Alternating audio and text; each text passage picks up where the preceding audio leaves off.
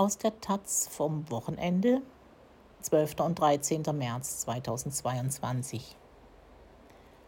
Ficken für den Frieden. Sie war Provokateurin, Sexaktivistin, ja vielleicht feministisches Gesamtkunstwerk. Von 1983 bis kurz vor ihrem Tod 2008 saß Helga Götze fast täglich zur Mahnwache vor der Berliner Gedächtniskirche.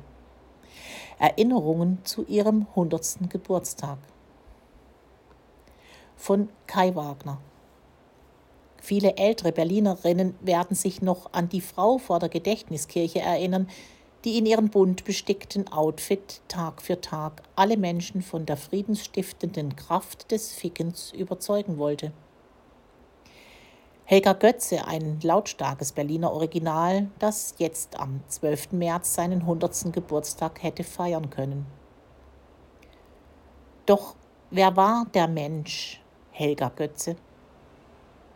Die meisten erinnern sich an ihre sogenannte Mahnwache vor der Gedächtniskirche, wo Götze von 1983 bis kurz vor ihrem Tod 2008 nahezu jeden Tag saß. Einigen ist sie vielleicht auch als streitbare Kämpferin in Sachen Frauenrechte in Erinnerung, vor allem als Störenfriedin bei den alljährlichen Frauensommeruniversitäten vor der Technischen Universität. Und andere wiederum haben noch ihre provokanten Auftritte im Fernsehen und Radio im Kopf. Etwa 1982 in der SFB-Talkshow Arena, in der sich Götze vor laufender Kamera nackt auszog. Damals ein Skandal. Provokateurin, Sexaktivistin, ja vielleicht feministisches Gesamtkunstwerk. So hat sich Helga Götze beim Publikum eingeprägt.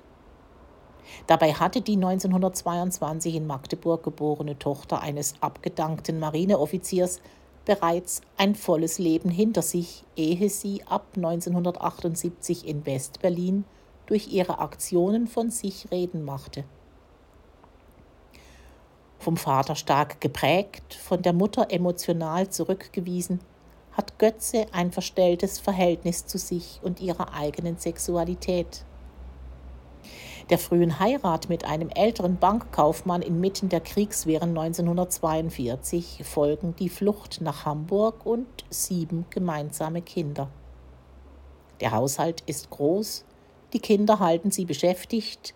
Das BRD Wirtschaftswunderland der 60er Jahre bietet ein gut bürgerliches Leben.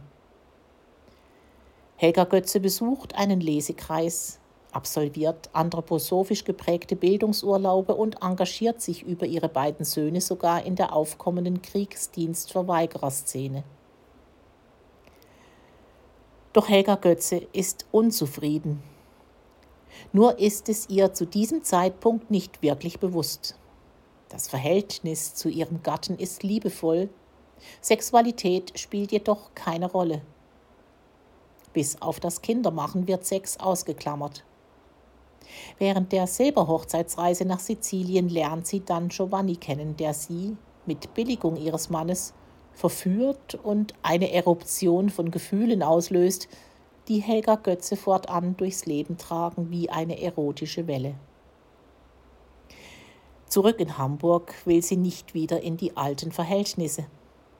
Sie startet mit einer Bekanntschaftsanzeige in den damals populären St. Pauli-Nachrichten eine ganze Kaskade von Männerbekanntschaften, berichtet 1973 freimütig und freundlich über ihre außerehelichen Sexualbegegnungen in einer Fernsehtalkshow und verlässt schließlich im Alter von 53 Jahren Mann, Kinder und Haus, um in einer WG zu wohnen. Hier wird die freie Liebe gepredigt. Götze verfasst Fickpläne, um bürgerliche Paarbildungen zu unterbinden und lernt schließlich die Kommune des österreichischen Künstlers Otto Mühl kennen. Mehrere Male reist Götze in den 1970er Jahren ins Burgenland auf den Friedrichshof, um bei der sogenannten AAO-Kommune durch therapeutische Selbstdarstellungen in Kontakt mit ihrer verschütteten Sexualität zu kommen und bürgerliche Vorstellungen von Besitz zu überwinden. Hier lernt sie auch das Malen. Doch die Kommunaten sind allesamt weit jünger als sie und grenzen sie aus. Otto Mühl selbst, der später wegen sexuellen Missbrauchs von Minderjährigen eine mehrjährige Gefängnisstrafe absitzen wird, begreift Helga Götze in ihren utopischen Ansprüchen instinktiv als Konkurrenz. Aus den beiden Aktivisten wird kein Dreamteam. Und auch mit ihrer Hamburger WG lassen sich ihre sexuellen Vorstellungen nicht realisieren. Götze zieht weiter. Die 70er leben die Befreiung vom Muff der tausend Jahre. Musik, Drogen, alternative Lebensformen, Theaterprojekte, selbstverwaltete Betriebe. Götze geht nach Westberlin. Hier lernt sie den schwulen Filmemacher Rosa von Braunheim kennen und tritt in seinem Film Rote Liebe auf. Hier startet sie auch ihre Auseinandersetzung mit Alice Schwarzer und deren 1977 gegründeten Emma, um deren Anerkennung Götze sich zeitlebens bemüht. Hier beginnt sie ein Leben als Künstlerin und Aktivistin. Zunächst wohnt sie in einer einfachen Einzimmer-Altbauwohnung im Schatten der Mauer in der Dresdner Straße. Außenklo und Kohleheizung sind das Setting, in dem ihre ersten Bilder entstehen. Später werden daraus brillante Stickereien, in denen Götze ihre gesellschaftlichen und sexualwissenschaftlichen Vorstellungen entwickelt. Sie nimmt ihre neue Einsamkeit und die bescheidenen Verhältnisse in Kauf, schließt sich phasenweise der Kreuzberger Hausbesetzerszene an und sucht Demonstrationen und andere Menschenaufläufe auf, um ihre Botschaft vom Ficken unters Volk zu bringen. So vollkommen sich das Berliner Leben nun von dem der siebenfachen Mutter und Hausfrau im Hamburger Vorort unterscheidet, so erstaunlich ist es doch, dass Götze Zeit ihres Lebens den Kontakt zu ihren Kindern gehalten hat, sogar zu ihrem geschiedenen Mann Kurt. Anfang der 1980er Jahre zieht Helga Götze nach Charlottenburg um. Dort findet sie eine kleine Wohnung in der Schlüterstraße 70, wo heute das verborgene Museum beheimatet ist, das sich vergessenen Künstlerinnen widmet. Sie gründet in ihrer Wohnung die Genitale Universität, eine Einfrau-Institution, die sich quer durch alle Bereiche engagiert. Einmal in der Woche versammelt Götze dort auch einen Kreis von Freunden und Verehrern um sich. Ihnen liest sie aus ihren Gedichten vor und verkündet Ideen von der sexuellen Befreiung. Solche Abende haben den Charakter von Performances. Götze nennt sie Märchenstunden. Noch heute existiert der Verein Metropole Mutterstadt, der sich um ihr künstlerisches Vermächtnis kümmert und sich aus dieser Fangemeinde speist. Und Götze schreibt. Sie schreibt an alle und jeden, mischt sich überall ein, nervt oft. So fordert sie in einer ihrer Eingaben an den Bundespräsidenten, dass es zu überdenken sei, warum in der deutschen Hymne nur von brüderlich und nicht von schwesterlich gesungen werde. Die wirkungsvollste Aktivität der genitalen Universität jedoch ist ihr täglicher Auftritt an der Gedächtniskirche.